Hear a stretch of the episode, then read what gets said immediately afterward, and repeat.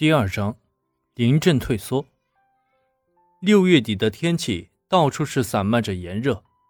夜晚的酒吧里边更加的热闹纷繁，闪烁的灯光，迷离的音乐，狂乱的人群中舞动的人。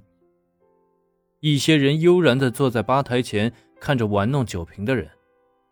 曾经很讨厌酒吧的文文，不知道今天为何想来这里，化着浓妆。穿着迷你短裙，头发挽起，衣着前卫时尚。今天的文文似乎不受自己的理智控制，一个人坐在酒吧的桌子前，眼花缭乱、纷乱复杂的酒吧，映在眼前的是一个中年女子和一个青年男子正在耳鬓厮磨。男子轻柔地搂着女人柔细的腰部，文文不禁的感叹。当时间剥夺众多女人的青春容颜和多姿身形的时候，会额外的赐予她依旧曼妙的神力。突然想起一句话：越上流的人越下流。黄文文一个人坐在那里，喝着一杯自己也叫不出名字的酒。刚进来的时候，调酒师和服务生的话语似乎一句也没有听进去，就是想放松一下自己的心情。无论什么都可以，只要随心所欲。看着一对对搂抱在一起的男女，再看看那一对耳鬓厮磨的男女，心里不禁的在问：他们究竟有多少爱？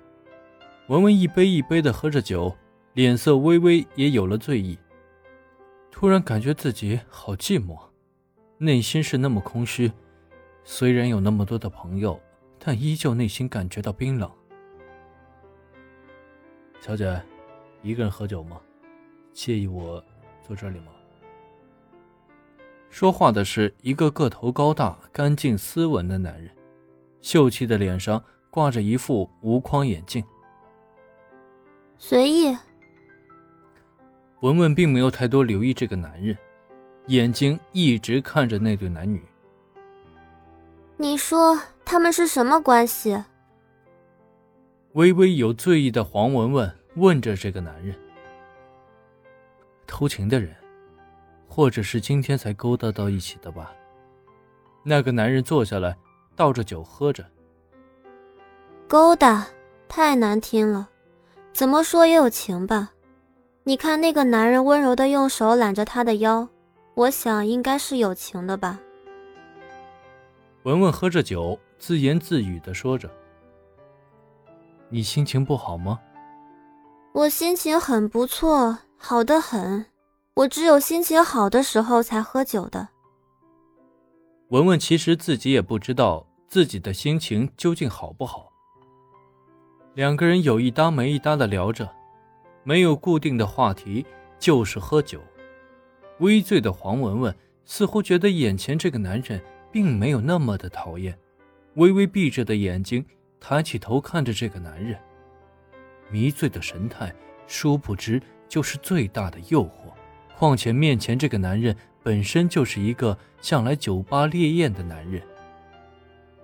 转眼已经进入了深夜，醉态毕露的文文，还有那个不知是真醉还是假醉的男人，也不知道说着什么，聊着什么，偶尔的哈哈大笑，无所顾忌。你家住哪里啊？我送你回家吧。男人试探的问着。我没有家，你们这里的臭男人不都是想去开房的吗？不都是这么勾搭女人的吗？文文趔趄的步伐告诉这男人，自己醉了。我不是这样的男人，要不我帮你开家酒店吧，你休息休息。男人看似温柔的回答。但是内心藏着多少龌龊的想法？你以为我不敢呀？我他妈有什么不敢？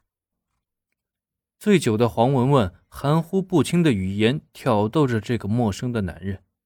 那个男人扶着文文走向了一家快捷酒店，熟练的开好了房间，扶着黄文文走向了三幺九房间。关上了房门，男人就迫不及待的抱住了黄文文。那种迫不及待、短短的喘息声，让文文突然清醒了很多。用力的扭动着自己的身体。宝贝儿，我想要你，你好漂亮，你太美了，美的我不能自持啊！文文突然感觉到恶心，从内心深处散发出的恶心。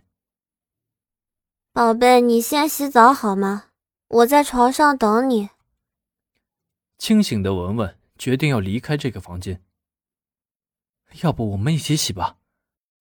这样吧，宝贝，你先洗，我不习惯的。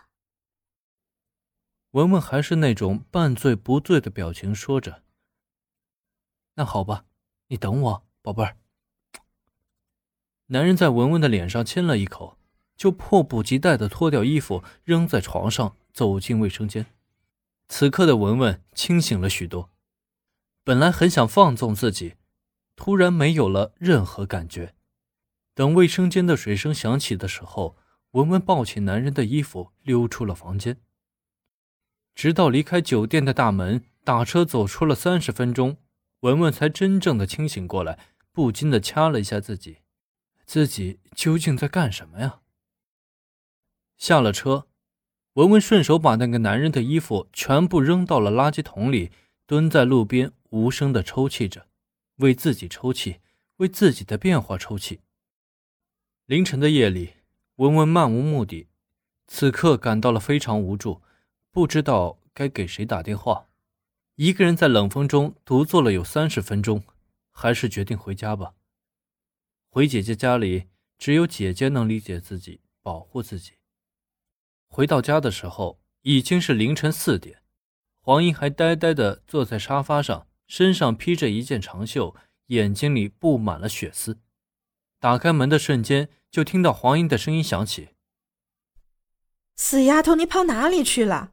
给你打电话你不接，你这么个时间点才回来，你要死了！”黄英的语气中充满了关切，看着姐姐，文文满腹的委屈不禁流出了眼泪。给姐姐说说，是不是那个张琴又找你了？那次挨骂还不够呀？要不要我明天给你出气？黄英抚慰着文文，闻到文文满身的酒气。你喝酒了？你说你个死丫头片子，你喝什么酒呀？你不知道酒吧有多乱呀？你还嫌遇到的坏人不够多吗？生气的语气让文文感到了一丝丝温暖。